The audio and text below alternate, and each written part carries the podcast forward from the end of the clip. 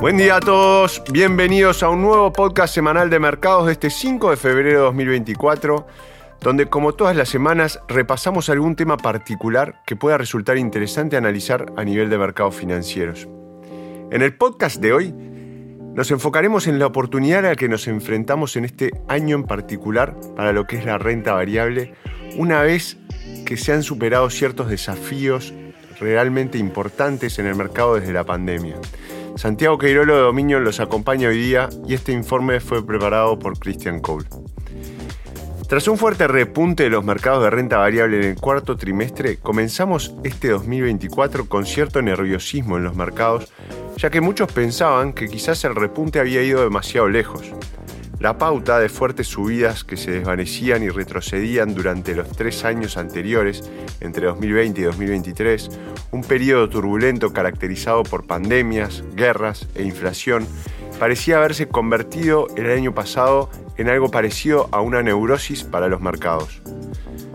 Todos y cada uno de los repuntes se veían con escepticismo. La caída inminente de los precios tras un repunte se anticipaba ampliamente y el optimismo sobre el futuro de los mercados era y sigue siendo escaso. Pero a pesar de eso, enero de este año fue un mes fuerte para la renta variable.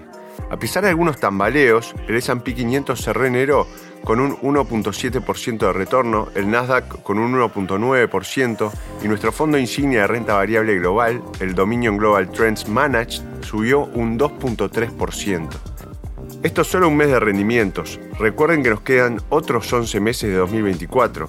Un buen comienzo de año es un buen augurio, en nuestra opinión, para un año venidero positivo. En el cuarto trimestre de 2023, las acciones se encontraban en una situación muy favorable. El sólido crecimiento económico en Estados Unidos, el enfriamiento de la inflación y la perspectiva de futuras bajas de tasas de los bancos centrales impulsaron el repunte de las acciones en el cuarto trimestre. Creemos que este entorno favorable seguirá respaldando los activos de riesgo. Además de esta coyuntura favorable para la renta variable, este año tenemos nuevos catalizadores que en nuestra opinión respaldarán aún más el repunte.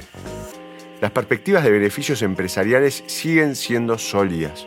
La temporada de resultados del cuarto trimestre está en pleno apogeo y las cifras de crecimiento de los beneficios han sido buenas en múltiples sectores hasta la fecha. Incluso los valores que han tenido un mal comportamiento recientemente, como Alphabet, propietaria de Google y YouTube, que sufrió una caída del 7% en el precio de sus acciones tras anunciar sus beneficios, han presentado cifras sólidas. Los beneficios de Alphabet mostraron un fuerte crecimiento en todos sus negocios, pero el mercado parece haberse adelantado un poco al precio de la acción y ha recuperado parte de su rendimiento, pero los fundamentos subyacentes eran sólidos. Es fácil olvidarlo, pero la pandemia y los temores inflacionistas del año pasado han endurecido a las empresas, las han hecho más resistentes con balances más sólidos, estructuras de costos más ajustadas y modelos de negocios que se han adaptado a un mundo más incierto, con problemas en la cadena de suministro y riesgos geopolíticos. Las acciones están cerca de alcanzar o ya han alcanzado nuevos máximos históricos, y esto no es necesariamente motivo de nerviosismo. Cuando los mercados alcanzan nuevos máximos históricos, tomando el S&P 500 como sustituto de las acciones, 7 de cada 10 veces el S&P 500 sube un año después con una rentabilidad media del 13% tras el nuevo máximo histórico. Históricamente, los nuevos máximos suelen significar que en un futuro próximo nos moveremos hacia nuevos máximos históricos.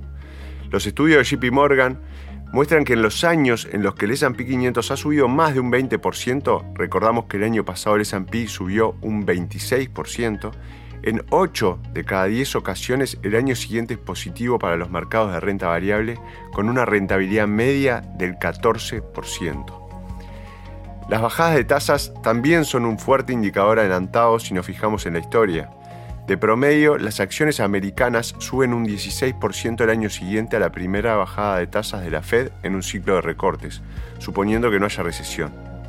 De hecho, estos años, recortes de tasas cuando no hay recesión, pueden ser algunos de los más fuertes para los rendimientos de la renta variable, con cinco de los mejores años para los rendimientos del mercado de valores de los últimos 40 años ocurriendo durante estos periodos.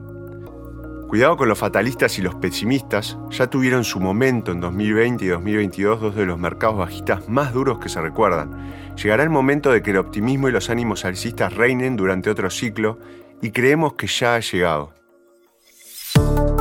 Santiago Queirolo los acompañó hoy día y esperamos les haya resultado interesante el nuevo podcast sobre la oportunidad que se presenta en los mercados durante este 2024 por la coyuntura, pero también a nivel de datos estadísticos. Recuerden seguirnos en Spotify y en Apple y nos volvemos a encontrar la semana que viene. Muchas gracias. Las opiniones expresadas en este podcast pertenecen al autor en la fecha de publicación y no necesariamente a Dominion Fund Management Limited. El contenido de este podcast no pretende ser un asesoramiento de inversión y no se actualizará después de su publicación. Las imágenes, videos, citas bibliográficas y cualquier otro material de este tipo que pueda estar sujeto a derechos de autor se reproducen total o parcialmente en este artículo sobre la base del uso legítimo que se aplica a la información periodística y al comentario periodístico de los acontecimientos.